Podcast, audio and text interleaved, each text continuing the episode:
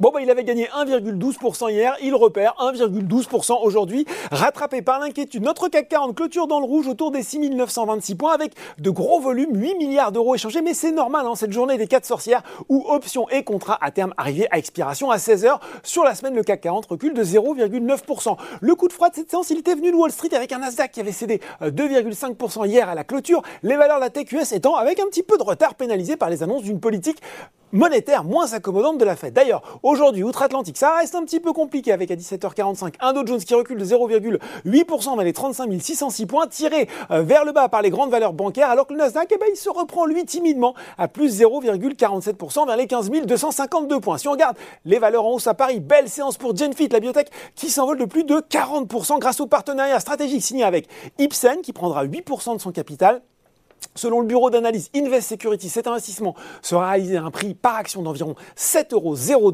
L'accord qui confère à Ipsen une licence globale exclusive pour Ella Fibranor, toujours en essai clinique dans la cholangite biliaire primitive, le laboratoire versera à Genfit un montant pouvant atteindre jusqu'à 480 millions d'euros. Séance ensoleillée aussi pour Ruby qui finit en tête du SBF 101, le groupe qui a annoncé l'acquisition de 80% du capital de Photosol France, l'un des principaux euh, développeurs indépendants d'électricité renouvelable dans l'Hexagone, moyennant un paiement en numéraire de 300 176 millions d'euros. Ubisoft est également bien orienté, tout comme Orpea et ADP, l'exploitant des aéroports parisiens qui fait état d'une hausse du trafic global de 10,5 millions de passagers en novembre sur un an. Alors c'est une bonne nouvelle, hein, mais ce chiffre ne représente que 67,9% du niveau du trafic de novembre 2019 avant le démarrage de la crise sanitaire. Sur le CAC 40, Worldline finissait en pole position devant Carrefour et Airbus. Nouveau succès d'ailleurs pour le constructeur alors qu'Air France KLM lui a commandé 100 nouveaux appareils avec une option d'achat pour 60 avions supplémentaires pour renouveler les flottes de Caleb et Transavia. Allez, si on regarde maintenant les valeurs en baisse, eh bien les valeurs de santé étaient